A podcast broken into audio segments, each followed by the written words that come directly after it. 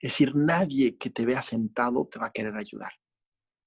Pero poca gente que te vea luchando, que te vea corriendo, que te vea entrenando, que te vea partírtela, va a tener el corazón para decirte no te ¿Qué onda? Soy José Olivar y bienvenidos al nuevo episodio de Dame un Consejo, el podcast donde platico con líderes de diferentes ámbitos con el objetivo de que nos platiquen su historia y nos den un buen consejo. El día de hoy vamos a platicar con Germán Madrazo. Germán es un apasionado del deporte. Ha hecho 18 Ironmans y en 2018 cumplió su sueño de ir a unas Olimpiadas. Germán compitió en las Olimpiadas de invierno en Pyeongchang en la disciplina de cross country. Espero que lo disfruten y sobre todo que se lleven un buen consejo. Pues Germán, muchísimas gracias por estar aquí con nosotros. ¿Cómo estás? ¿Cómo has llevado la pandemia? Qué gusto, la verdad es que mil gracias a ustedes por invitarme, me encanta estar aquí, yo creo que mi misión es hablar con los chavos, es lo que he tratado de hacer desde que regresé y la verdad es que la oportunidad de estar aquí con ustedes platicando es un placer, así es que el agradecido soy yo. Pues mira, la pandemia me ha tratado muy mal, me enfermé de COVID, yo pensé que a mí el COVID no me iba a hacer nada, la verdad, este, pues hago muchísimo ejercicio, tomo agua, no tomo refrescos, eh, prácticamente no tomo, me tomo una cerveza a la semana. No, yo pensé que el tipo de vida que llevo, el estilo de vida que llevo y cómo lo llevo, me hacían, si no inmune, de perdida sí, me hacían que yo fuera a ser de los asintomáticos, eso pensaba. Estaba equivocadísimo, me dio horrible fueron tres semanas de estar con una temperatura terrible, tres semanas. Van como los síntomas eh, como avanzando, es como relevos, ¿no? Primero te da el cuerpo cortado, que pierdes el, el olfato, el sentido del gusto, después como que pisa la calentura y después como que termina la calentura que dura como cinco o seis días y cuando termina la calentura, que dices, oye, pues ¿dónde está lo de que me falta el aire, no? Cuando termina la calentura, es cuando empieza lo de me falta el aire y no sabes qué, qué horrible, qué desesperación.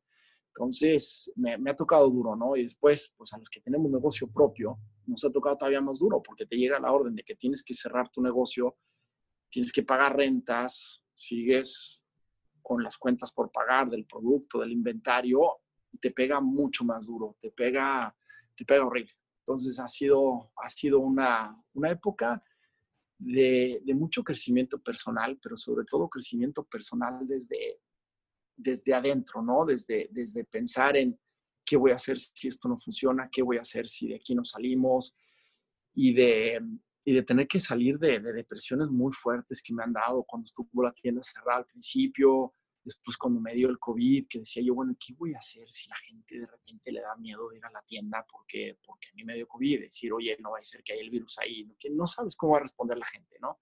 Sí. Eh, y, que de ahí adentro de, te tienes que recuperar y tienes que primero recuperar el ánimo, recuperar las ganas de vivir.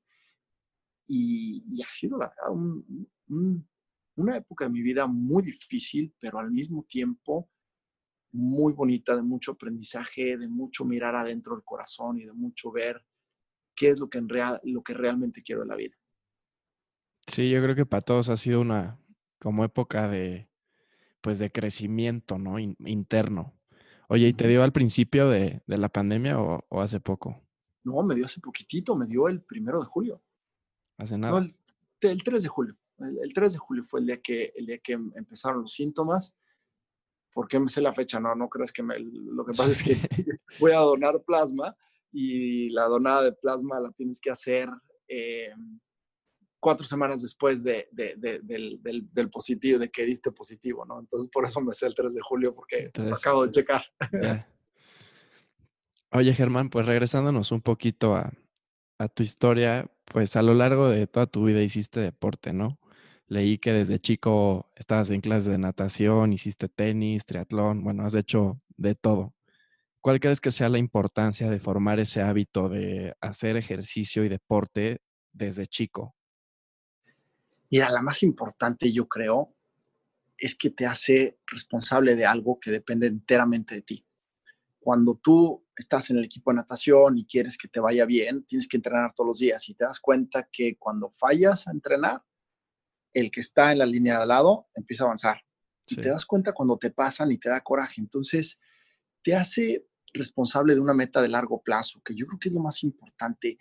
Yo siento que mucha gente el día de hoy y mucha gente que la ves que no va muy bien, no se puede comprometer con nada de largo plazo. Todo lo quieren rápido, todo lo quieren ya. Y por eso ves estas deudas en tarjetas de crédito abismales, estos problemas, porque la gente dice, no es que esto lo quiero ya y lo firmo y lo pago luego cuando pueda. Y no ves que hay un compromiso, una meta a largo plazo. Y el deporte te hace eso, porque no te vas a hacer bueno para completar un Ironman en dos meses. O sea, tú no puedes agarrar, sacar la tarjeta de crédito y decir, con esta voy a pagar mi medalla de finisher y voy a terminar el Ironman. No, tienes que ponerle el entrenamiento. Y mucha gente que piensa que es así y que entrena nada más el fin de semana, antes de la competencia se dan cuenta y no le entran. ¿Por qué? Porque, ¿sabes qué? Está en riesgo tu vida. Entonces, el deporte desde chico, tener disciplina, te hace forjarte metas de largo plazo te hace entender que las cosas que valen la pena toman mucho tiempo. Y yo creo que esa es la formación más importante, porque al final del día, créeme, no importa qué deporte practiques, cualquier deporte que practiques te forja la disciplina, te forja el levantarte temprano, te forja el tener que balancear la ecuación de tu vida con más actividades, porque tienes que ser bueno en la escuela, porque tienes que ser buen hijo, porque tienes que ser buen amigo, buen novio, y además tienes que ser buen deportista. Entonces, a la hora que le pones una ecuación, un elemento más a la ecuación, te obliga a balancearla y a que seas, como te decía, más, más comprometido. Sí, sí, creo que es una constante de, en especial de, pues de los atletas olímpicos, como es tu caso, y, y atletas en general. Justo el otro día leía un libro que se llama Número Uno y platica un poco de, pues que cualquier persona exitosa tiene como fases en su vida, ¿no? Como épocas. Y pues la primera época es cuando, cuando te introducen como a tu deporte o a tu pasión. Y, esas, y luego la segunda época es la más importante porque es cuando justo tú tienes que empezar como a comprometerte y entrenar ya por ti. O sea, no porque tus papás te metieron o porque es lo que hacen tus hermanos, sino como que tienes que tomar ya esa decisión de empezar a hacer las cosas por ti.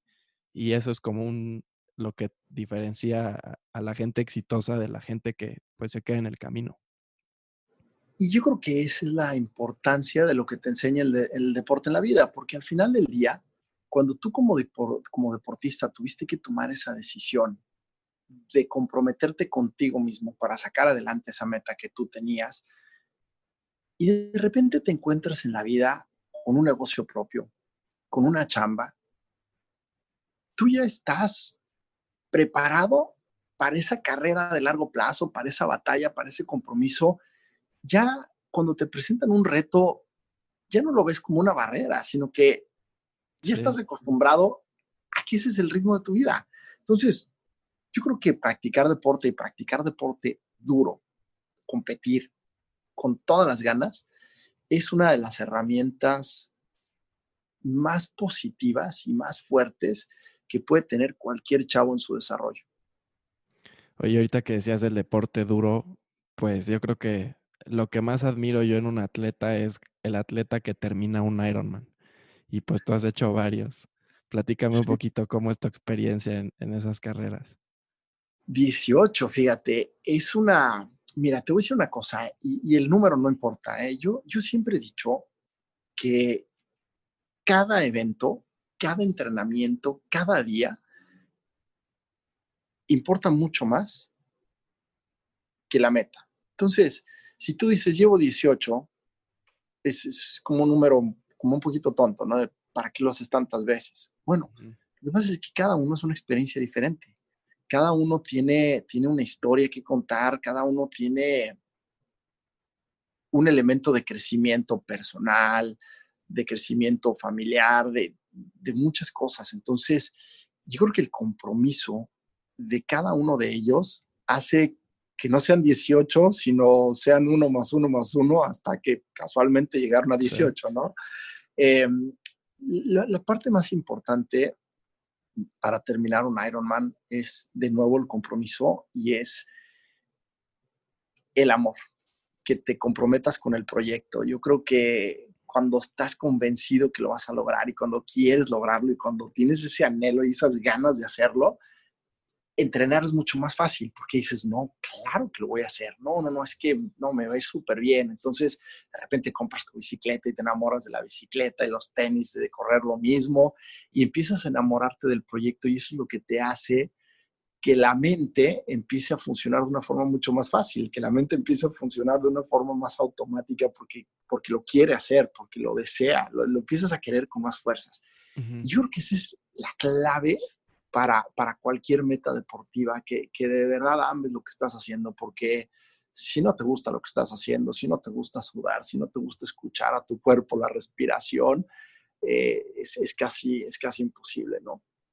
No, y más en un Ironman, ¿no? Que está loquísimo. Fíjate, fíjate que no está tan loco, no, está tan loco. Te, te, soy franco, es entrenar. Si estás dispuesto a poner las horas de entrenamiento, de verdad que completarlo es fácil. Lo que es muy difícil del Ironman es hacerlo rápido, es hacerte mejor, bajar tus tiempos. E, eso es muy difícil. E, eso sí requiere de, de muchas horas, de mucho sacrificio, de mucha mucha cabeza, pero cuando tú hablas de la, de la meta de terminarlo, la verdad es que terminarlo es muy fácil. Yo creo que lo que es más importante, más, de, más, más allá de terminarlo, es tener un propósito para terminarlo. Es decir, ¿qué quieres sacar tú de esto que le vas a dedicar tanto tiempo en tu vida? Si lo que quieres sacar es una medalla para presumirle a tus amigos, de verdad no lo hagas, no, no tiene ningún sentido. Pero si tú estás queriendo hacerlo por una meta de desarrollo personal, de tienes miedo al agua y sabes que quieres probarte, que puedes vencer el miedo al agua, em, tienes sobrepeso y, el entrenar te va a ayudar a llegar a tus metas, pero sobre todo a llegar a unas metas en las que tú como persona creces y no decreces, porque al final de cuentas cuando pierdes 30 kilos, decrece, tu cuerpo decrece. Y, a nadie le gusta eso, todos queremos crecer, pero en cambio cuando tú en lugar de pensar en que vas a perder 30 kilos, empiezas a pensar en las experiencias que vas a ganar, en la fortaleza espiritual y, corporal que vas a ganar en ese momento, la meta tiene un significado completamente diferente. Y ahí es cuando vale la pena hacer el Ironman. Ahí es cuando vale la pena meterte a un reto de ese tamaño. Porque la verdad, si lo que quieres es competir, y te lo digo, es es mucho más duro competir en un triatlón olímpico, muchísimo más duro. ¿Por qué? Porque todo el tiempo vas anaeróbico, o sea, todo el tiempo vas en la zona 5, todo el tiempo vas viendo estrellitas rojas y, a tope, ¿no? Y duele más competir a tope un triatlón olímpico que un Ironman. Que terminar un Ironman. te lo digo, o sea, por eso te digo, yo creo que, yo creo que la razón para terminar un Ironman, para entrenar para un Ironman, para hacer un Ironman, tiene que ser una razón mucho, de mucho más peso, una razón que, que de verdad te empuje a, a, querer hacerlo y hacerlo bien hecho, ¿no? Las historias, las historias que deja el Ironman de verdad, cuando vas atrás caminando, a mí me ha tocado hacer Ironman en 15 horas, me ha tocado hacer Ironman en 10 horas, y te voy a decir una cosa, los mejores Ironmans han sido los de 13 y 14, donde vas hasta atrás caminando y escuchando unas historias fantásticas. En Cozumel me tocó un pedacito caminar con un señor que solamente tiene una pierna. Una historia fantástica, lo que platiqué con él, yo platiqué a lo mejor cinco minutos, hice un amigo fantástico de Guadalajara, este, que a la fecha seguimos como medio en contacto, y no sabes qué emocionante es. Eh, igual una señora que hicimos Arizona juntos, lo que pasa es que yo no sabía en su momento que ella tenía 60 años. Y resulta que aunque lo hicimos en 12 horas, que no, es un gran tiempo, pero tampoco es malo, la ayudé a calificar a Con al campeonato del mundo. Llevaba 10 años. Y, el hecho de haberla empujado y de haberme llevado, entonces, eh, de repente se crean historias y cosas que, increíbles que te llevas para siempre en el corazón. Y, y, te digo, yo creo que el Ironman, más allá de estar enfrente, las verdaderas historias están allá atrás, ¿no? Entonces, te digo, si quieres competir, métete un triatlón olímpico. Esos son preciosos y son durísimos. Mucho más duros que un Ironman. O sea, si tú lo que quieres es un, algo duro, nada.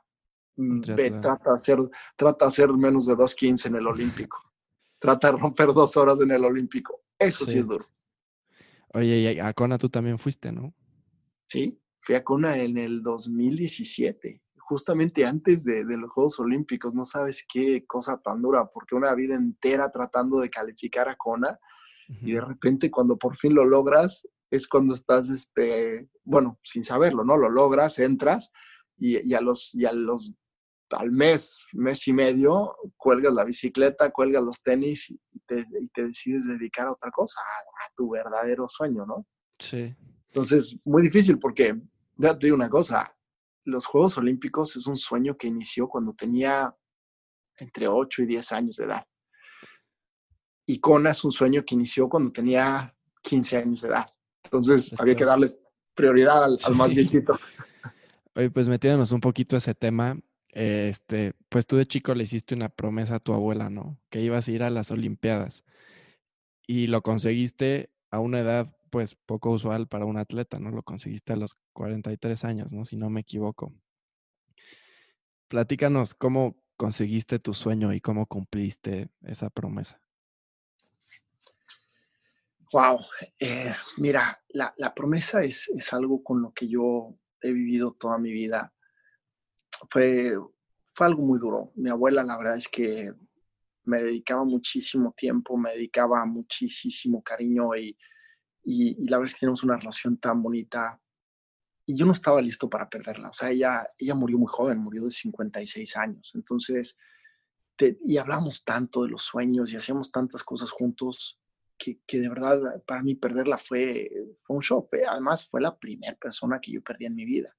Entonces, todavía eso pues lo hizo un poco más duro. Y, nada, cuando, cuando ella, ella, su muerte fue pues, primero un infarto y unos cuantos días en el hospital y después se fue, ¿no? Cuando pensábamos que había salido del infarto. Entonces, fue, fue muy rápida. Y, y cuando la fui a ver al hospital en esos últimos días, que yo pues me costaba trabajo ver a una persona que siempre había sido tan activa, tan fuerte, verla así en el hospital, tan débil, tan que ni la voz le salía. Entonces, nuestro tema de conversación siempre era los Juegos Olímpicos. Era lo que hablábamos todo el día, hablábamos de las ciudades, hablábamos de, de no sé, de muchas cosas. Y, de repente cuando estaba ahí viéndola y agarrándole la mano y que le decía, por favor, por favor, lucha, o sea, lo tienes que lograr.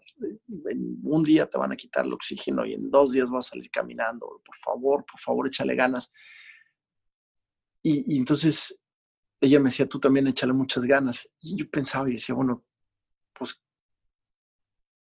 pues no sé, a mis que tenían desde ese entonces de edad, 14 años, a mis 14 años el entender qué es lo que ella se refería con echarle muchas ganas y me salió del alma decirle, si la libras, te prometo que te llevo a los Juegos Olímpicos. Y ese fue como mi, mi entender lo que ella se refería cuando yo le decía, échale ganas para que salgas adelante. Y ella me decía, tú también échale muchas ganas, como dejándome, como, como ella preparándose ya para irse y diciendo, pues yo no voy a echar ganas, pero yo quiero que tú no te rindas. Y, y ah, me quedé muy clavado con esa promesa y cuando dejé la natación, que era mi amor y mi pasión, me sentía muy mal conmigo mismo, como que siempre sentía, yo decía, es que estoy fallando. Y después empecé, pues, el bueno, empecé a correr, tuve problemas en las rodillas, este, operaciones y, y yo sentía, yo seguía sintiendo que estaba fallando. Y yo decía, es que algún día voy a ir aunque sea de entrenador, pero yo tengo que llegar, yo tengo que llegar. Y, y, y esa promesa estuvo, estuvo conmigo tan, tan al frente de mi corazón que cuando llegó la oportunidad, no tuve ni, no, tuve ni que pensarlo, no tuve ni que pensarlo. Y fíjate que una, una cosa que pensé un día, estábamos en Argentina, eh, acabamos de tener una competencia que me fue fatal, eh, me caí, me lastimé el pecho, y entonces dije, oye, es que si me lastimo ya no puedo seguir, ¿qué va a pasar? Y estaba, pues me tocó rentar un cuarto que estaba infestado de cucarachas, no sabes qué cosa tan asquerosa. Y estaba, pues la verdad me sentía muy triste, era mi cumpleaños esa, ese día, y iba a pasar mi cumpleaños entre el cuarto infestado en cucarachas, el dolor y, un avión de regreso a México. Y estaba, no sé, me puse a llorar y dije, es que, es que creo que voy a fallar, creo que voy a fallar, creo que no voy a cumplir mi promesa. Y entonces en ese momento empecé un a dimensionar lo que significaba cumplir la promesa. Y, y me dije a mí mismo, ¿sabes qué? La única forma que tienes de, de fallar en la promesa, de no cumplirla, es si te rajas. La única forma en la que vas a fallar esa promesa es si dejas de intentarlo. Porque ella te puede perdonar que no llegues, pero no te va a perdonar que no lo intentes. Y, en ese momento cambió, cambió mi óptica de cómo veía el esfuerzo, cómo veía todo lo que estaba pasando, ¿no? Días malos, días, días peores, este, que, no, que, no, la, que la meta parecía que siempre estaba más lejos de lo que, de lo que, de lo que estabas tú luchando. Órale. Oye, y durante este proceso, eh, pues otro, otra dificultad dentro del camino eh, fue que te tuviste que financiar tú, pues todas tus carreras, todos tus viajes, hacer sacrificios. Incluso te he escuchado decir que hasta pasar hambre, ¿no? Oye, es que me estás diciendo una cosa muy bonita, que yo me lo financié. si me lo hubiera financiado, yo no hubiera tenido tantas broncas. Eso quiere decir que habría empezado con lana para hacerlo. bueno, pero durante todo el camino lo que voy es como que te las viste arreglando, ¿no? Para, sí. para llegar a cumplir eh, el sueño. ¿Qué le recomendarías tú a un atleta que pues justamente quiere cumplir su sueño y pues sus posibilidades económicas, al igual que la falta de apoyo por parte de nuestro país, pues no se lo permiten. Es que este no es un consejo para un atleta, este es un consejo para, para un chavo que quiere, que quiere ir a la universidad y que sabe que sus papás no se lo pueden pagar. Este es un consejo para un chavo que se va graduando en la universidad y que quiere emprender su propio negocio y no tiene con qué hacerlo. Este, este es un consejo para cualquiera que tenga un sueño que lo quiera cumplir. Más allá del atleta, el atleta también, pero mira, es ser responsable de tu sueño. Nadie te va a regalar nada. Nadie te va a poner una charola de plata y te va a decir, aquí está todo lo que necesitas. Tener hambre. Tener hambre de salir a luchar, de salir a buscar lo que necesitas para cumplir tu sueño. Si cuando tú estás planeando tu sueño de ir a la universidad, de emprender tu negocio, de lograr llegar a un campeonato del mundo como atleta, a los Juegos Olímpicos, y lo primero que piensas es no tengo dinero, no vas a ir. Si tú piensas en que tengo que trabajar, le tengo que poner todas estas horas, quiero hacer esto, quiero hacer lo otro, eventualmente el dinero, el dinero llega.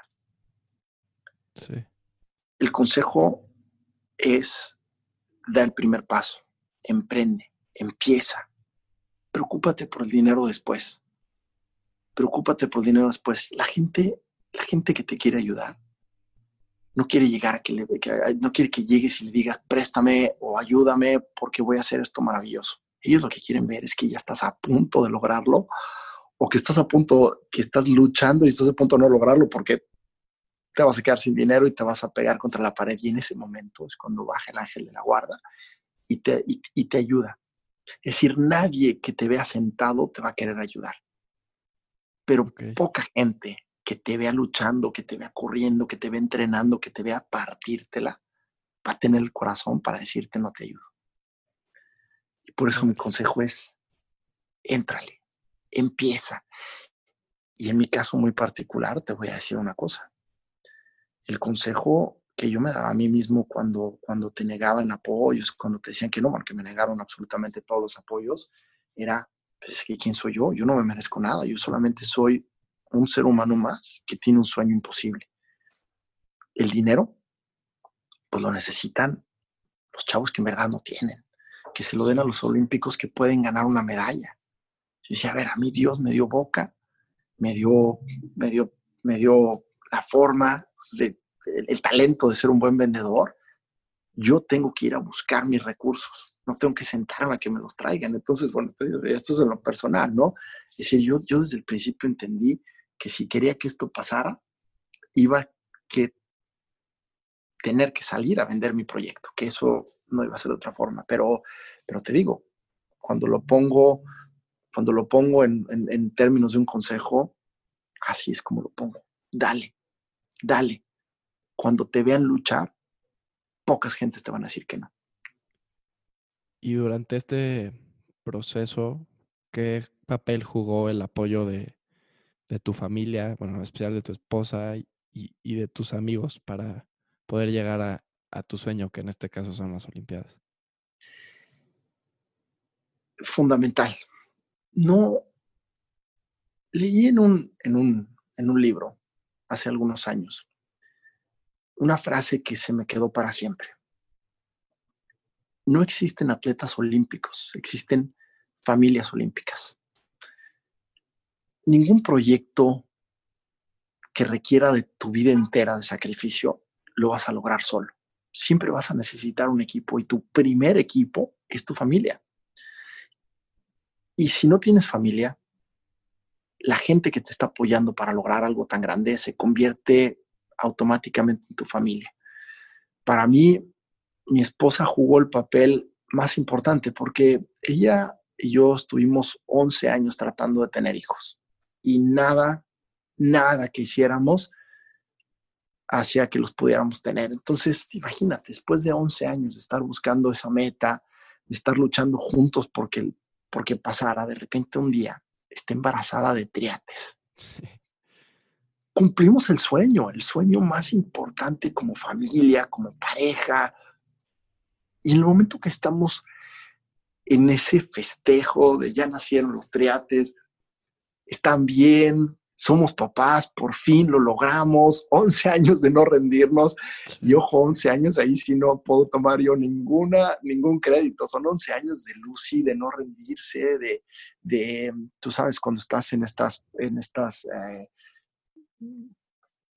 tratamientos de fertilidad, la que lleva la friega entera es la mujer, ¿no? Entonces nosotros como hombres, la verdad es que lo único que podemos hacer es estar ahí cerquita con palabras de apoyo, em, porque, porque se la ven muy dura, ¿no? Entonces imagínate, cumplimos ese sueño, cumplimos el sueño de abrir nuestra tienda, de empezar nuestro negocio, vamos bien, vamos con el negocio avanzando, tenemos ya los niños y de repente sales tú con tu domingo.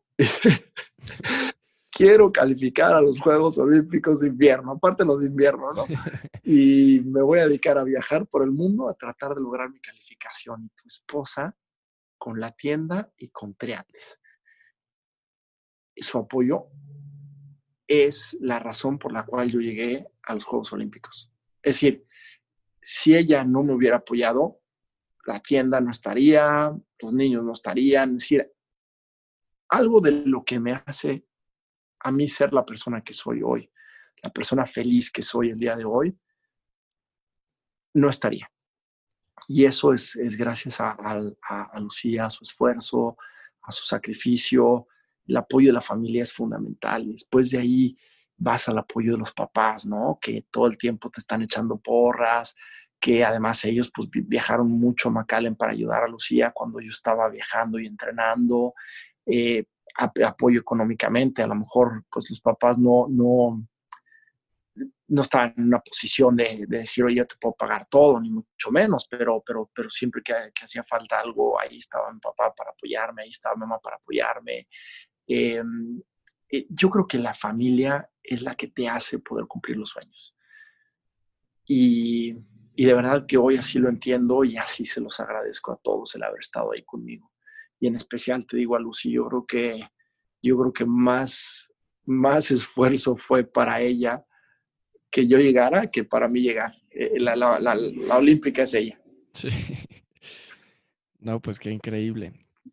Bueno, y regresándonos un poquito a, metiéndonos más al tema de, de las Olimpiadas, pues entraste a un deporte en donde te enfrentas a atletas que desde chicos pues crecen en la nieve, ¿no? Como lo que platicábamos hace rato antes de la entrevista y pues que han practicado deportes o estos deportes durante toda su vida, ¿no? ¿Cuáles son los retos de enfrentarse a ese tipo de atletas?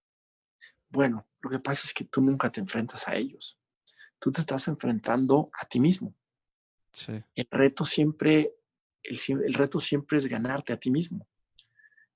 Porque a ellos nunca los vas, los vas a alcanzar. Te tienes que acercar a ellos para sacar los puntos que necesitas para calificar.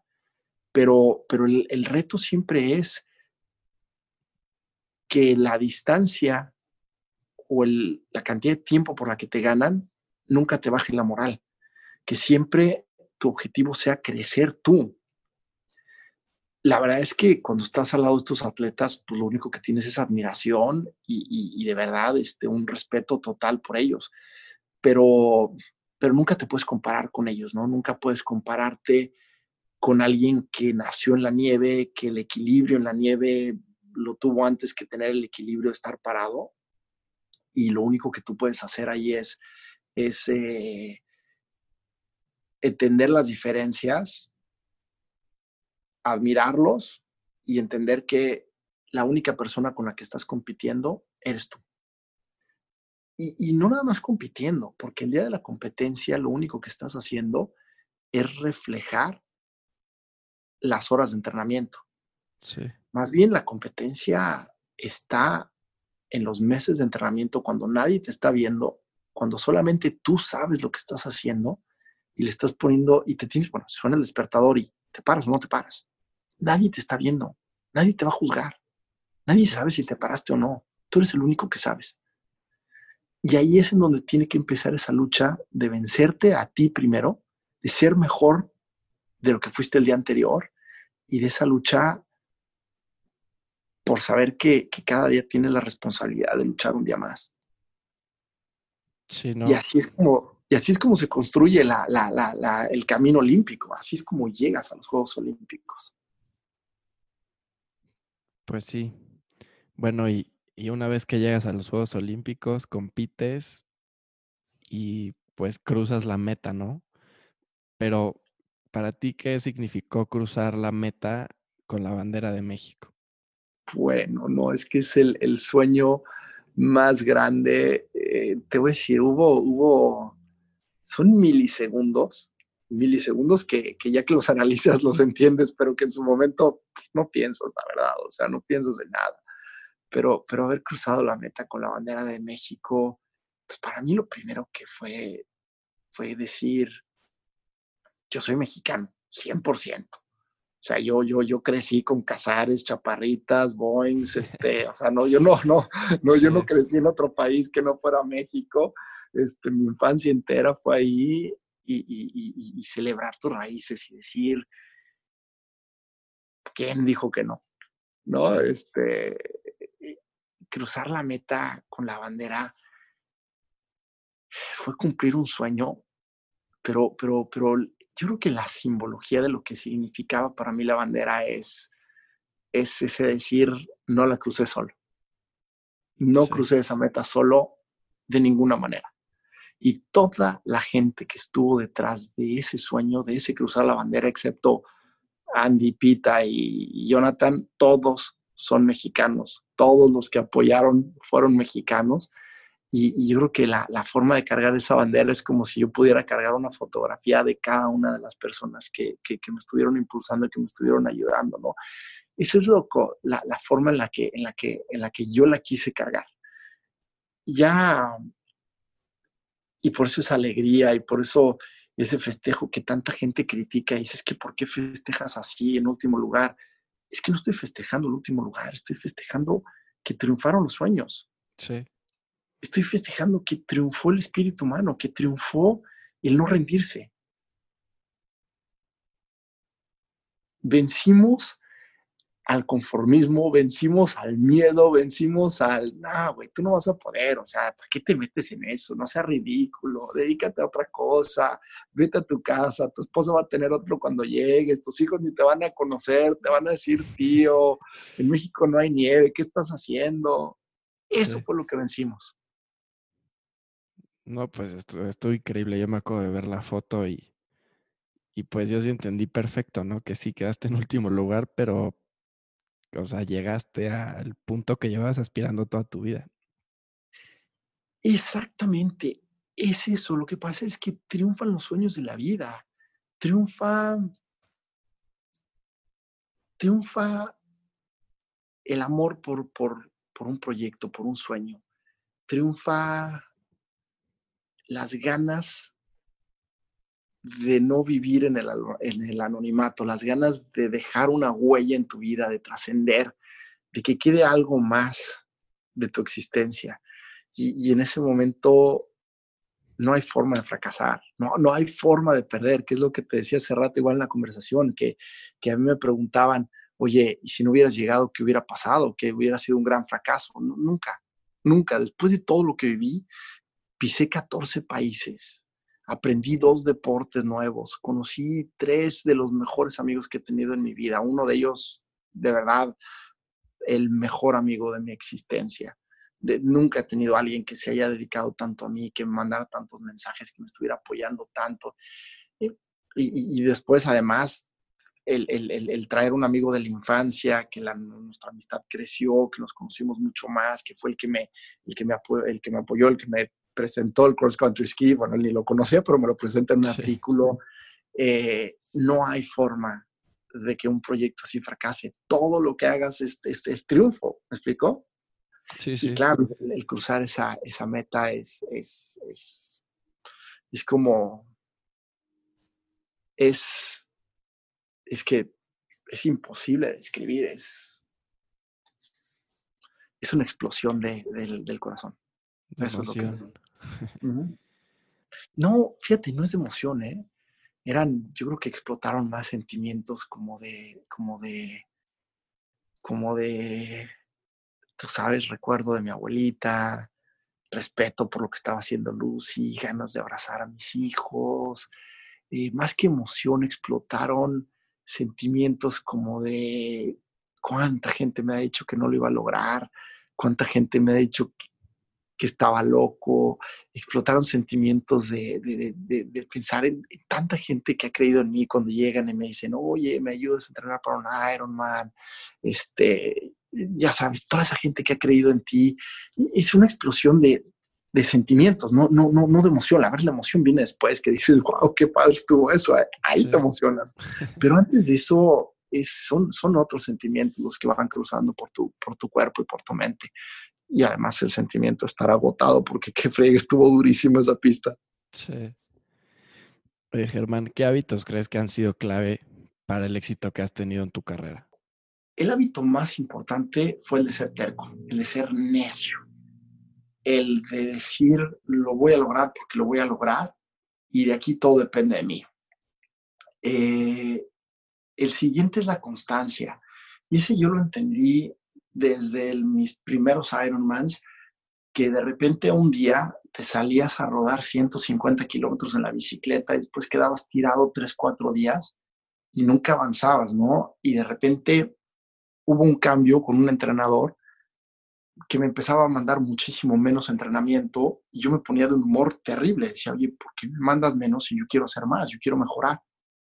Y él me decía, lo que pasa es que quiero que entrenes todos los días. No quiero que entrenes un día así, durísimo, y estés cuatro días tirados.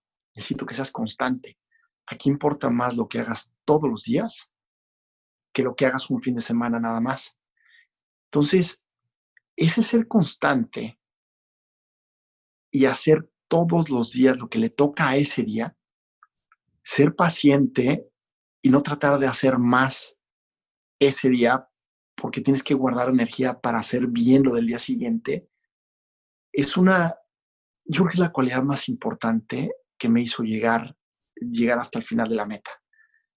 Porque cuando empecé, entrenaba técnica y la técnica no me cansaba. Entonces, imagínate, yo entrenando para hacer Ironmans, para hacer maratones, pues yo quería sentirme agotado, yo quería sentirme cansado, yo quería sentirme como te sientes después de regresar de la bici rodando cinco horas a tope, ya sabes, y no lo sentía. Entonces, era muy importante hacer el ejercicio de técnica que me iba a enseñar a poder hacer el deporte bien hecho, el cross country ski, y por otro lado, también la paciencia de no atascarte, porque de repente, pues ya había tomado el compromiso con mi esposa, ella ya me estaba cubriendo, entonces ya tenía todo el tiempo, entonces era facilísimo salirte hacer seis horas de bici, agarrar otra vez una condición buenísima y de repente que no estuviera la técnica. Entonces te digo, esa disciplina de darle a cada día lo que le toca fue indispensable. Em, los demás, la verdad es que son hábitos que ya tienes en la vida, ¿no? Yo creo que levantarte temprano es, es el hábito más importante que cualquier persona puede tener. Si no, y levantarte temprano, no te digo a las 4 de la mañana, como te decía tu abuelito, ¿no? yo me levanto a las 4 de la mañana. No, no, no, vamos a ser realistas. O sea, levantarte a las 4 de la mañana, ¿para qué? No vas a estar cansado todo el día. Yo, creo que, yo creo que levantarte temprano para cada quien es, es, tiene un significado diferente, ¿no? Depende mucho de tus actividades, pero, pero decir que a las 6 de la mañana tengas el ojo abierto, a las 6 de la y media de la mañana ya te estés activando, es lo más importante porque son las horas en las que, en las que más alerta, más atención tienes. Y, yo creo que esa es una de las cualidades que debe tener cualquier deportista, que yo gracias a Dios las he cultivado toda mi vida. Entonces a mí abrir el ojo temprano no me cuesta trabajo, ¿no?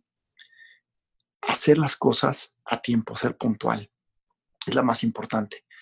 Cuando, cuando llevas muchos años eh, en el que tú decides tus horarios, si yo he sido la tienda se abre, yo puedo llegar a abrir la tienda y después me puedo ir a hacer otra cosa, alguna otra cosa que tenía pendiente, o puedo yo pedirle a alguien que abra la tienda y yo llegar un poquito después porque tenía un compromiso.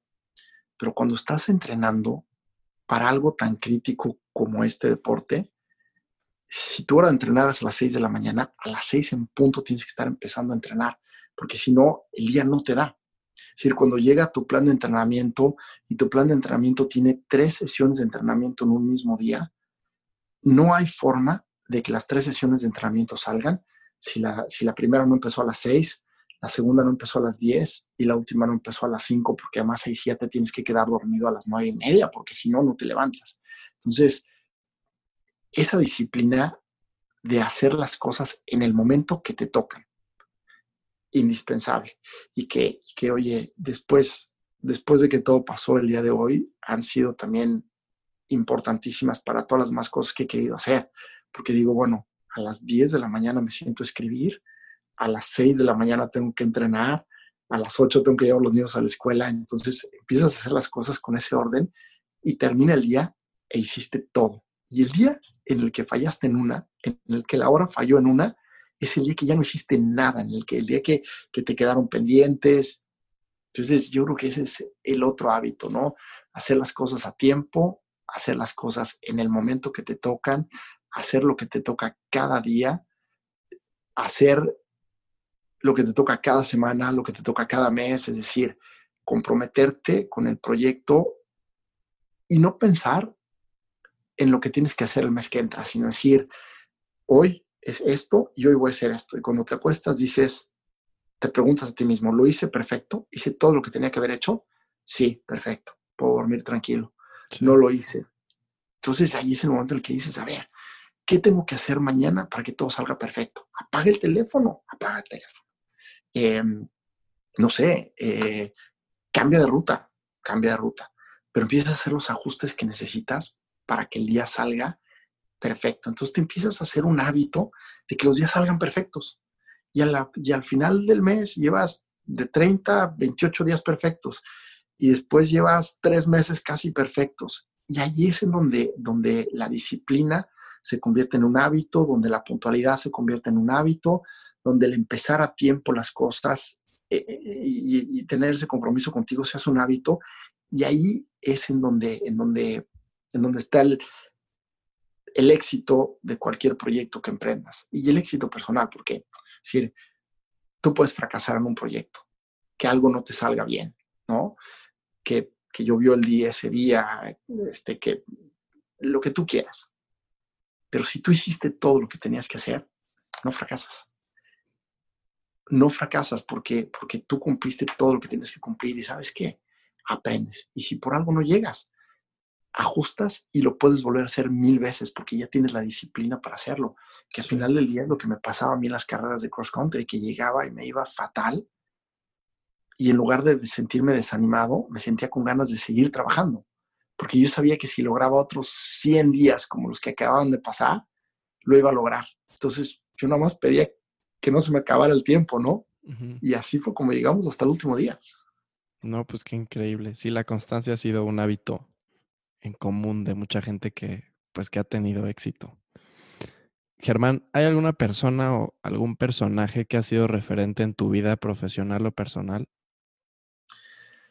Sí, mi abuela, por supuesto, mis dos abuelos, em, uno de ellos emprendedor, increíblemente generoso, siempre dispuesto a ayudar.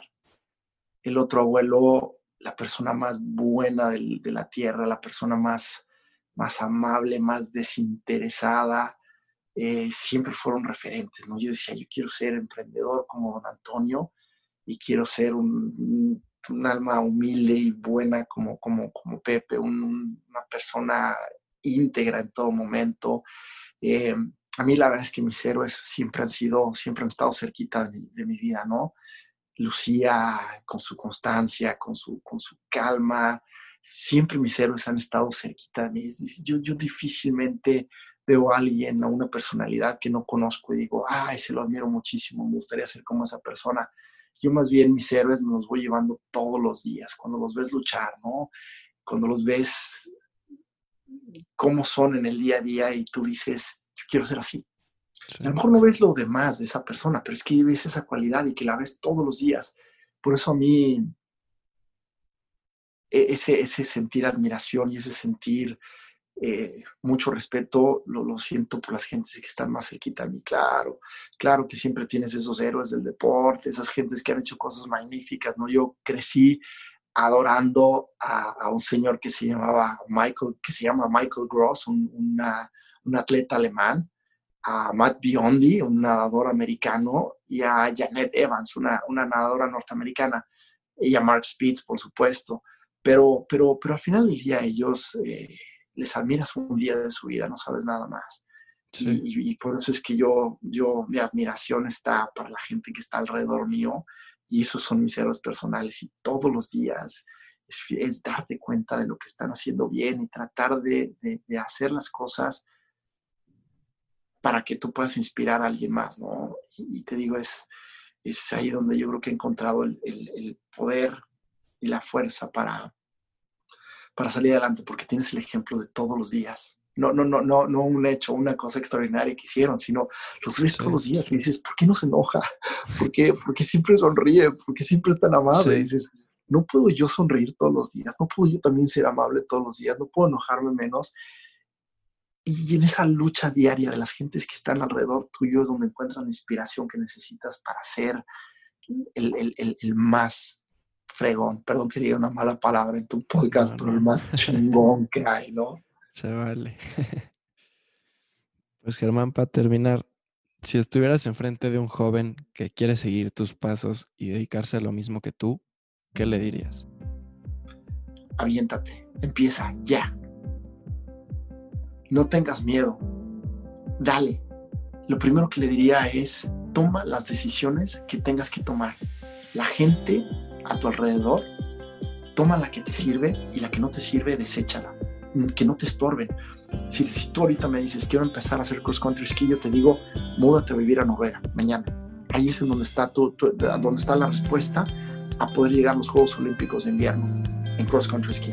Vete a vivir a Noruega oye, pero es que fíjate que este, mi, novia me, a ver, si tu novia te ama, te va a decir nos casamos y nos vamos juntos, o te va a decir vete, yo te apoyo aquí, te espero, no, no, no, no te va a estorbar en el camino. Deshazte de la gente que, que, no te sirve, busca gente que te sume, gente que te ayude, pero gente que te rete. No busques a gente que te diga que sea todo, busca a los que te dicen, que te cuestionan, que te dicen, cross country ski, Noruega, ¿y de qué vas a vivir? ¿Ya lo pensaste? No el que te dice, no lo vas a hacer. ¿Qué demonios es en Noruega? El que te dice, oye, a ver, dime una cosa, ¿cuál es tu plan B? ¿Qué va a hacer Noruega si, si, si, si se derrite la nieve? El que te hace pensar en todo, esa persona, ese ponlo en la bolsita de la gente que te va a ayudar a, llegar a tu sueño. El que te dice, el que te dice que sea todo, pues, déjalo, no te estorba. El que te dice que no, el que te dice que, que, que no lo vas a lograr, que no cree en ti, quítalos, esas personas no te sirven para nada. Perdemos tanto tiempo enfocándonos en esas gentes que nos dicen que no, tanto tiempo tratando de, convencerlos, de, hacerlos ver como si es cierto, si somos dignos de su confianza, como si somos dignos de que crean en nosotros. Nada, estás perdiendo el tiempo, esa gente nunca va a creer en ti y el día que lo logres van a ser los que van a estar envidiosos y el día que no lo logres van a estar festejando que no lo lograste. Aprende a deshacerte de la gente que te estorba en la vida. Toma las decisiones y tómalas rápido. La vida pasa rapidísimo. Yo hubiera querido hacer esto, descubrir esto antes. Haber empezado un mes antes. Y si hubiera empezado un mes antes, empezar un mes antes. Hay que tomar las decisiones rápido, pronto en la vida el consejo que le doy al chavo que está empezando, que quiere hacer lo que yo hice, es empieza el día de hoy, no mañana, el día de hoy. Mandando un mensaje para preguntar qué es ese deporte, si, si no lo conoces, metiéndote a Google, buscando qué necesitas saber del deporte, qué necesitas saber de tu meta. Empieza el día de hoy. Estudia mucho, lee, es importantísimo leer. La gente te va a decir mil cosas, pero, pero una vez que está impreso, una vez que alguien lo escribió y que, le puso la dedicación para escribirlo, es por algo. Si tú te buscas un buen autor, alguien con quien estés de acuerdo, las cosas que te digan van a tener mucho más sentido después de que las leíste. Hazte el hábito de estudiar. Hazte el hábito de estudiar, de prepararte bien, de tú ser capaz de buscar tus propias respuestas. Ahora que estoy en esta nueva faceta de mi vida, de entrenar gente, y que voy y le enseño a alguien a esquiar, y me doy cuenta que yo les puedo enseñar a esquiar no porque yo sé esquiar, sino porque me dediqué tanto a leer, me dediqué tanto a, estudiar videos, tanto a estudiar esquiar, que ahora para mí es muy fácil entenderlo y poder enseñarlo. Si yo nada más me hubiera dedicado a, aprenderlo y así hacerlo, quizás no lo podría enseñar. Entonces, estudien, estudien, estudien, estudien. Y lo más importante es que si tienes un miedo, enfréntalo. El que sea, enfréntalo. Si le tienes miedo a las alturas, súbete y voltea para abajo. Te vas a paralizar, pero después de un rato se te va a quitar y si no se te quita, lo vas a aprender a, dominar, lo vas a aprender a domar. Vence tus miedos. Con tus miedos no vas a llegar a ningún lugar. Quítate las personas que te estorban y atrévete a dar el primer paso ya. No digas mañana empiezo, no digas pasado mañana empiezo, no digas empiezo el mes que entra. Empieza ahorita. Hoy estás bien, hoy puedes. Tienes dos pies. No esperes a que te llegue dinero, no esperes a que te lleguen oportunidades, quiero ir al gimnasio, pero no tengo dinero, a lo mejor me inscribo para el mes que entra. No puedes hacer lagartijas, no puedes hacer abdominales, cuelga una barra y ponte a hacer barras. Te vas a dar cuenta que es mucho mejor ejercicio que muchas de las pesas que vas a hacer. Empieza hoy con lo que tienes ahorita y sé creativo. Si tienes el dinero para gastar en todo lo que necesitas, no lo compres. Espérate a que lo necesites. Te compras los mejores esquís, te compras los mejores bastones, te compras el mejor equipo y cuando llegas no lo sabes usar. Mejor espérate. Compra unos esquís usados, que si se te rompe no importa, y cuando ya seas bueno y sepas exactamente lo que necesites, ahora sí ve y compra. No generes necesidades en tu cabeza, genera necesidades en tu acción. Genera necesidades en tu actividad. Que sepas que lo necesitas porque, porque lo estás haciendo. Pues Germán, muchísimas gracias por tu tiempo, por tu consejo, por tu historia. La verdad te admiro muchísimo y me encantó platicar contigo. Gracias, el, encantado fui yo, de verdad, gracias por esta oportunidad, gracias por esta plática que, de verdad llegó un momento en el que hasta se me olvidó que estábamos grabando un podcast, siento que estamos este, platicando entre amigos te voy a decir una cosa. Yo sé que tú tienes sueños y te lo voy a decir ahorita no tienes nada que perder. No hay forma, no hay forma de que fracases. El fracaso es un estado mental. Empieza hoy, en este momento, el camino a cumplir tu sueño. Que no te lleguen los 42 años de edad y estés en un último última oportunidad, último segundo para cumplir un sueño que si no es en ese instante no fue nunca. Empieza hoy, que tienes toda la vida por delante y no te esperes a que toda tu vida esté por detrás para darte cuenta que lo debiste de haber hecho un día antes. Pues muchas gracias. Espero que lo hayan disfrutado. Síguenos en Instagram en arroba dame podcast y nos vemos la próxima semana. Muchas gracias.